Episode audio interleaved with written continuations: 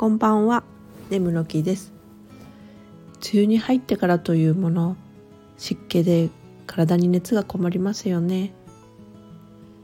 ほとばしる滝汗かいてスカッとしたいと思い、足湯とよもぎ蒸しをしました。